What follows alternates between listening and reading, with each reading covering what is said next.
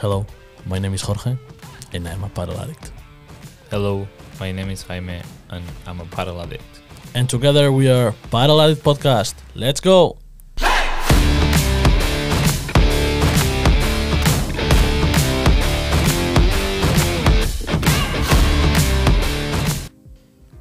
Hello, everyone. Welcome again to a new episode of the first paddle podcast in the US. How are you doing this morning, Jaime? I'm doing good. Uh, just a little bit sad this uh, this weekend because we weren't able to play. You know, when I came in San Diego, I thought it was be, it was gonna be sunny, but it's raining, and I, you know, there's no indoor paddle courts in San Diego, so we couldn't play this weekend. Yeah, since pretty much December, all holidays and the beginning of the year, we've been playing like one day a week, and we usually we play like two, three. So we're kind of sad.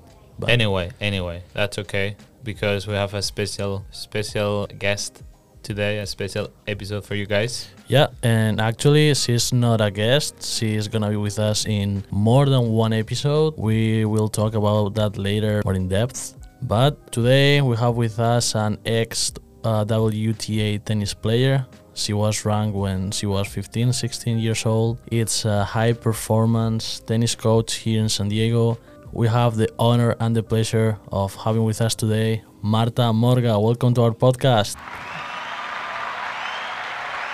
Thanks, guys. Thanks for having me here. I'm really happy to do this podcast with you. Jaime and Jorge are my friends, and we've been playing ta- uh, paddle, not tennis. Well, tennis like uh, one day, well. one day, but you get bored with us. we've been playing paddle for like eight months. That's the time I know them, and it's been really fun playing with them. Yeah, exactly. And uh, you know, as a lot of people say, paddle is a social sport. And Marta, we met Marta through paddle, pretty much. True. And all of the guests that we've met here is is been that we brought to the podcast is been through paddle. So it's true that that paddle is a social sport, and we're thankful for it. But anyway, just to let the people know who you are, just tell us a little bit more about about yourself. Uh, well, my name is Marta Morga. I'm from Spain, Madrid, and I've been playing tennis my whole life. Uh, I started with seven years old, and then with 11, 12, I started playing pretty good level. So I started playing national tournaments, and with 14, I kind of decided to go pro. I went homeschool. I was practicing five hours every day, tournaments in the weekend basically my life was tennis. And then with 15 16 i started playing wtas i got uh, seven points. I got ranked. I was a 1047 wta in the world. Uh, so that was pretty good. With But- just 16 years. yeah 15 16 years old. But then with 17 i got the opportunity to come to college in the united states. So i kind of quit my dream to be in pro to come to college i think being a tennis player is really really hard so shout out to some friends i have in the tour uh, sara sorribes for example Shout out to Um, her.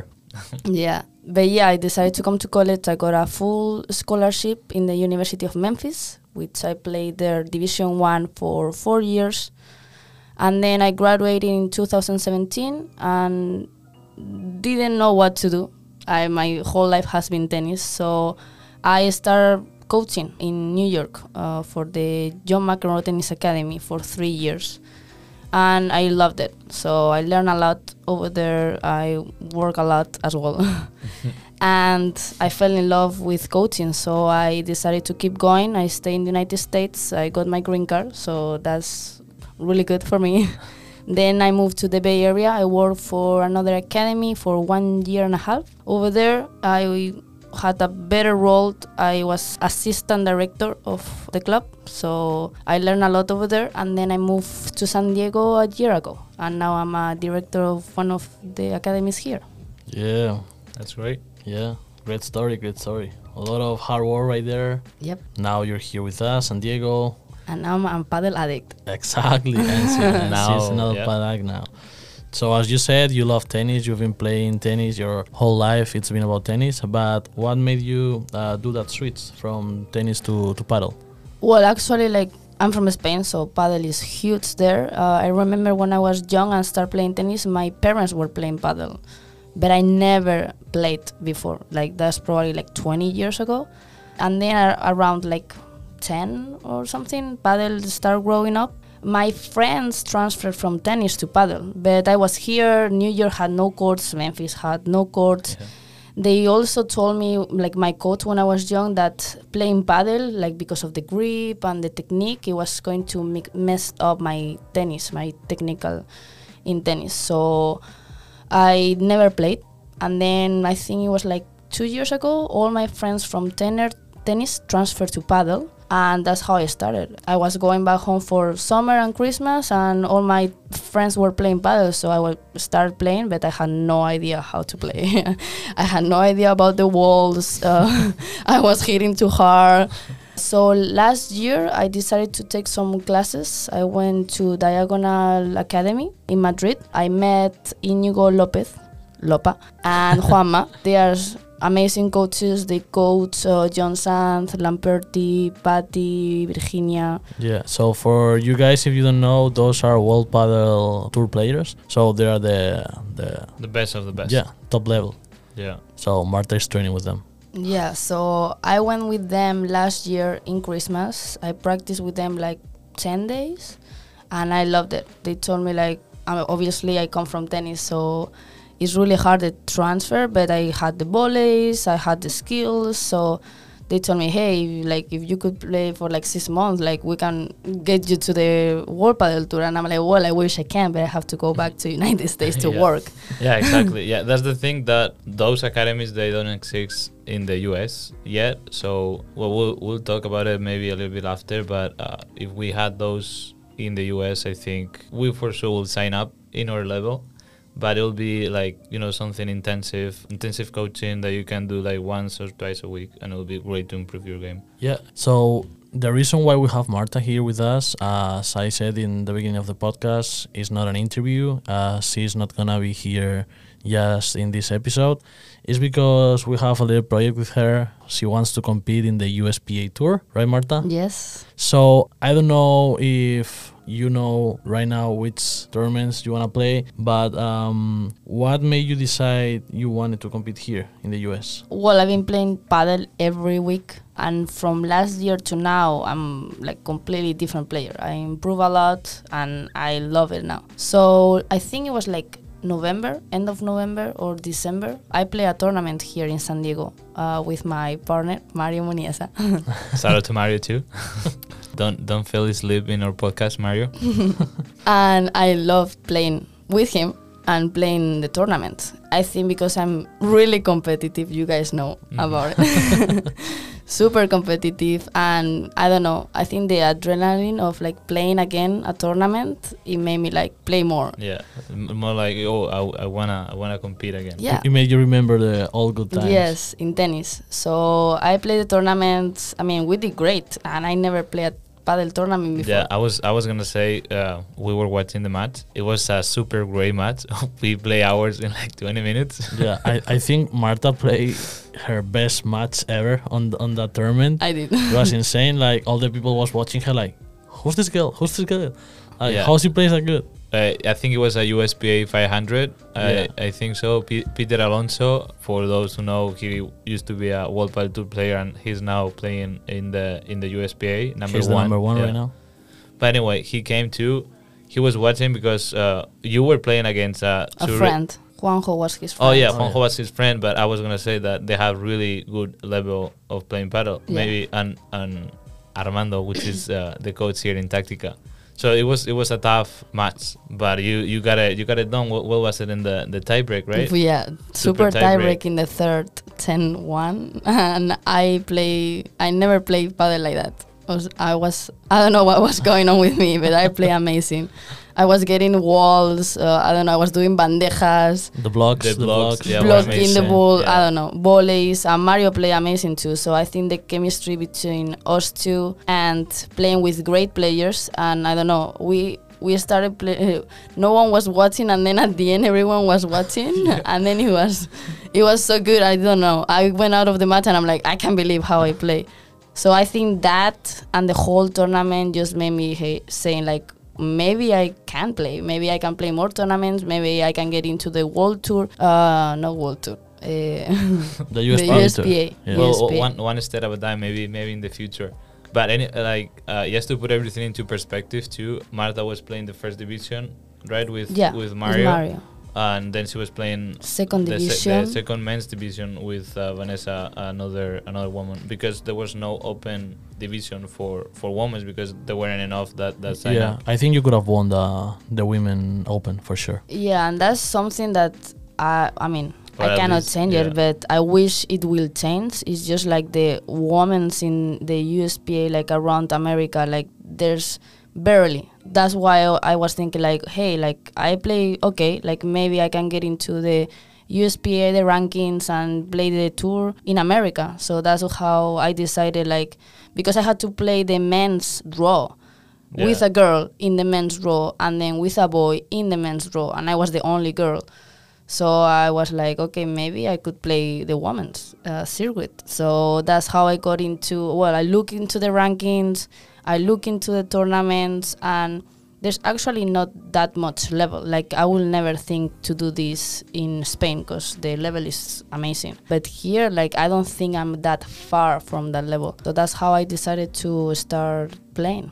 Yep. So this section is uh, the episodes that we are gonna record with Marta are gonna be called Road to Glory (RTG). So since now that she's an amateur uh, with a very good level to maybe a pro player, uh, so we're gonna keep you guys updated when we start competition, and Marta is gonna be here with us, letting us know all the progress and everything. Exactly. And you were talking about the the women's USPA circuit. Do you have a partner in mind? Have you talked to someone? You're still looking. Well, right now all my partners have been boys.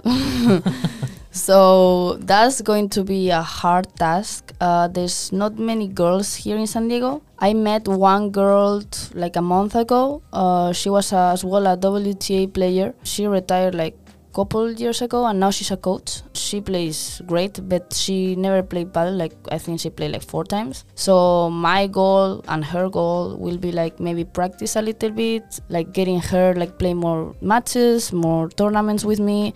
So hopefully she and I can like do something in the tournaments. Uh, her name is Gail, but right now I don't have a partner. Maybe getting to play to some tournaments will make me know more people Mhm. and like more girls that play tournaments, but they are like there's a lot in Miami, uh, some in Las Vegas, but here in San Diego is hard Yeah. to find. Yeah, especially if you want, guys want to train together and all that. If one is in Miami, the one is in San Diego, you both have to work. It's not like you are like Yeah, it's making your life out of competing in paddle. You know that you can be living in Miami, for instance, that it would be the Madrid here in, in San Diego because all the paddle courts are pretty much there in Miami, and you can move there and train. You have your job here and everything. So I guess yeah, it's gonna be hard Yeah. to find a partner here here in San Diego.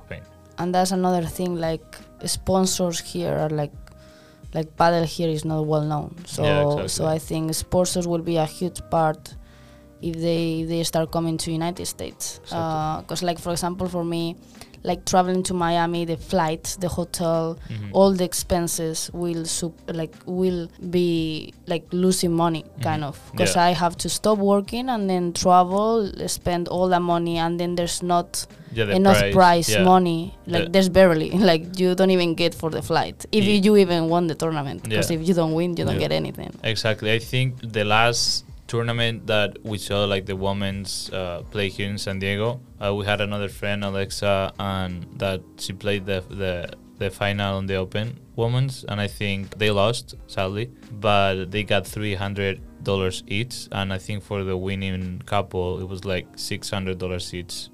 So like if you come from Miami, I think that's what your ticket cost like round trip from Miami Yeah. to San Diego. Uh, yeah. So the good thing about that is that this year, uh, the USPA calendar allows you to play a lot of tournaments in the region. Uh, in our case, it's here in California. So we have a mayor, for instance, that Miami doesn't have any mayor, if I'm not mistaken, right, Jaime? No, uh, Florida or Miami don't have mayors, but they do have uh, one USPA 1000. Yeah. So you're gonna have the chance to get points and not have to travel to Miami or Vegas or Philadelphia to, to get points. You, you can get those points for the ranking without having to travel that much. Maybe just moving along California. Yeah, yeah, and as we mentioned, I think on the last episode, uh, we kind of lucky that uh, sport is growing. The the sport is growing here in California, and we're getting tournaments. So I think we're gonna have enough tournaments to not be able to travel that much. I think there's seven here in Seven, yeah. between LA And and, San Diego. and then couple in Las Vegas. So I think Oh, that's great. We're gonna go Probably, to we're gonna go to play that one in Vegas. right? yeah, yeah, yeah, definitely. I'm going this time. Last time you guys went without me. but we, we didn't we didn't play paddle. so Marta, uh, we know you play on the left. You like to attack and finish the point. But uh, are you gonna still playing on the left in the tournaments, or you looking for someone that plays on the right? So now I've been playing more on the right, but because I've been playing with better players, so the boys go more in the left. But I've been playing more in the left, so I feel more comfortable with the walls. For the tournament, the last tournament I played with Vanessa, I was playing on the left, and we played really good. So I'm looking forward to play on the left. But if my partner is better or she likes the left better, then I don't mind to go to the right. Like I want to practice both sides mm-hmm. and I want to try to be good on both sides. Preference left, but my goal is to play as good on the right and the left. In tournaments, I prefer to The- play left yeah. right now because I don't really have a like a really Yeah. good partner. But in the future, like I don't mind to play on the right. So, Marta, we've been talking about in this podcast about rackets. Uh, we would like to do reviews and talk about rackets right now. So, with which racket are you playing right now? Right now, I have the Dunlop Aerostar. Uh, I like it. Lopa give it to me as a tryout. I think it was in the summer because I broke mine. I, I bought a Bullpadel and I broke it in like two months. so I needed a new one. So in the summer I tried the Dunlop. I really like it, so I bought it. And Lopa has Dunlop and sponsorship. So he put me in contact with the Dunlop guy that works in the USA. So hopefully me playing tournaments and getting into the tour gives me some sponsors like Dunlop. There you go. Yeah, that that'll be that'll be great. Yeah, so any sponsor is good, but I've been using that racket, so if they give me rackets or like anything, like that will be amazing. Exactly. Yes. Yes. For the material, I think any any sponsor is worth it. Like, uh, yes, not having to spend any money in rackets and maybe have two or three at the same time, like any pro and and everything, bags, uh, clothes, everything that you need to compete. I think that helps a lot for any player. Yeah, and it's worth for, for them too, for the sponsors, because we are barely starting this this sport almost here in the US. If, for instance, you start and sponsor Marta and she goes to the to the World Cup with the US team, which could be a possibility. I wish. There you got it. You have your your brand out there playing against Martita Ortega and and Bea Gonzalez. Yeah, you get the, the visibility. So that that would be great. So with all this new racket and your talent and everything, what are your goals for this uh, for this season? For well, my goal right now is to get ranking first. Uh, there's a tournament here in San Diego in February, the 10, 11, and 12. So I'm looking forward to play that tournament. Try to play on the girls' draw, not the men's draw. exactly. with a girl, not with a boy. so hopefully there's enough girls to play and I get some ranking. And then after that, uh, I'm definitely going to play LA tournaments, Las Vegas tournament, and San Diego tournament this year. And then hopefully my goal is to be like top 10, hopefully top 5 by the end of the year. I look into the rankings and there's not that many, like not all the girls play all the tournaments. yeah. I mean, no one here really like Travels, Dedicated, yeah. yeah. dedicated fully uh, 100% Exactly. to play all the single tournaments. Yeah, they like they play maybe if you live in Miami, they play only Miami tournaments, Yeah. or if you live in San Diego, you only play San Diego tournaments. So there, I don't think there's a girl that travels to every single tournament all the time. I think it's hard. And now that we, I think we all work. We Yeah. don't really like practice morning and afternoon paddle, and we play every weekend. So I think the mentality here is different than in Spain.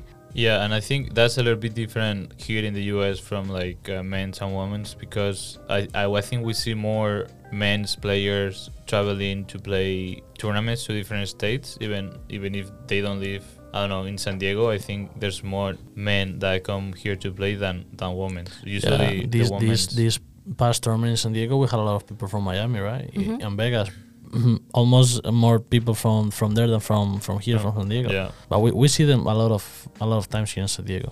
They don't see us often there in Miami, but we're glad we're glad to to see them here. Yeah. They're they're good people. And uh, so you mentioned you were training in Spain in the Diagonal Academy with uh, Lopa and Juanma. What's your experience training there, and what's the different the difference between there and here? Uh, I think here in United States there's no academies like high performance academies paddle because there's it's like pretty brand new. I think maybe in couple years there some coaches coaches will come. Uh, I think there's a lot of coaches from Argentina and from Spain. So hopefully they come here and they start their academies and we can practice with them. But right now at our level or like high performance level, I don't think there's any coach that could like really practice like a pro paddle player. It's been hard to practice here. Every time I go back home, I practice in Diagonal Academy. Uh, but here, what I do is just play matches with, try to play with better players than me. With boys, I only practice with boys. There's not that many girls here. Vanessa is the only girl that I can practice sometimes with, but she's from Brazil, so she travels a lot as well. She has a kid. So it's just been hard for me to practice here. So what I do is just try to play as much as I can so I can get better the walls or like try to think a little more tactics because right now my brain only thinks in tennis. I'm a tennis coach, so so right now it's been really really hard for me to know the tactics or where to go, when to hit hard, when to hit slow. So I think I need a lot of like practice of that. But yeah, it's just been hard to to get some training over here. Yeah, and then it's, it's hard for you in a way too because uh, we had Andrew too, and he's played tennis also like for his whole life, but he he's not working in the tennis field now. But for you, it's like, okay, you play tennis, you have all those techniques, uh, tactics, everything, but when you uh, finish playing paddle, you have to go back to your job and still teaching tennis, and you know everything is about tennis. So it's a li- I think it's a little bit harder for you because you have to separate tennis and paddle like all the time. hmm Yeah. Yes. So uh, we were talking before about the maybe the possibility of playing for the for the US in the World Cup. So let's say you were like top five or top ten, and they wanted to select you to play for for the US. Uh, would you consider becoming a citizen to play for the for the USA? Or because I think in a lot of tournaments here, uh, for be representing the US, you need to be a citizen. I think uh, to play the World Cup, uh, I think you need to be a citizen. I think to play to play the Pan American Games, uh, you just need the green card, so you'll be good. But imagine you're playing the World Cup in Qatar with uh, all the Spanish and Argentinian players. Would you consider to be a citizen? Uh, yeah, definitely. I mean, I think Spain kick uh, USA ass in the World Cup. So are you saying they need you? no, probably, probably. I mean, I would love to. Uh, well, the citizenship is something I had on my mind, not because of paddle. Mhm. Uh, I've been here for like all nine years and a half. Uh, I got my green card like three, four years ago. So my goal next year is obviously to be a citizen here. Uh, and if I can play the, the World Cup, that will be amazing. Uh, so yes, but it will be hard for me to play against Spain. but once you're on the court, it's all business. maybe Again, uh, there's a question that we ask a lot in our podcast. Do you think paddle could be an Olympic game?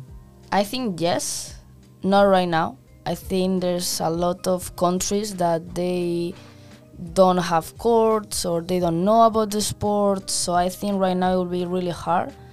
Hopefully in the future, uh, probably not in the next Olympics, but hopefully on the next ones. I think in couple years, I think paddle will be around the world, all over. So I think yes, but I think it's a long way to go yet. So Yeah, and you know, it's. I think you mentioned it before. Is there's no academies or anything yet, coaching, the good level coaching at least here in California yet. But it's our job as this podcast for this podcast to to make this sport bigger and grow it as much as we can, so it can be in the Olympics.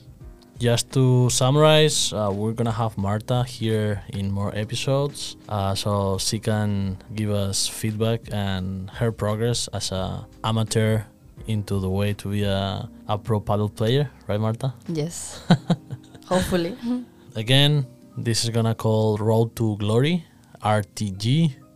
There's gonna be her section. So Thanks, guys. I'm really excited for this podcast, Road to Glory, and my progress in the USPA. Let's see how I do in the first tournaments. If I'm not good, I'm not going coming here anymore. hopefully not. Hopefully I find a partner and I play good paddle, have fun, and hopefully I can give you guys some more fun podcast. Oh, for sure, for sure. It's been really fun too. So uh, again, thank you, Marta, for being here. Uh, we're gonna have new episode every Tuesday, as always. Please remember to listen to us on Apple Podcast and Spotify. We're gonna try to be more active on social media as well, right, Jaime? Yes. We've been po- posting only when we when we have a new episode, but we're gonna try to be more active. So you guys can follow us on our Instagram page, which is Paddle Addict Podcast. I follow them. Podcast. Yes. Give us give us a follow. give us a follow. It's free. And that's all for today's episode. Again, thank you for listening to us, guys. See you in the next episode. Hasta luego. Thank you.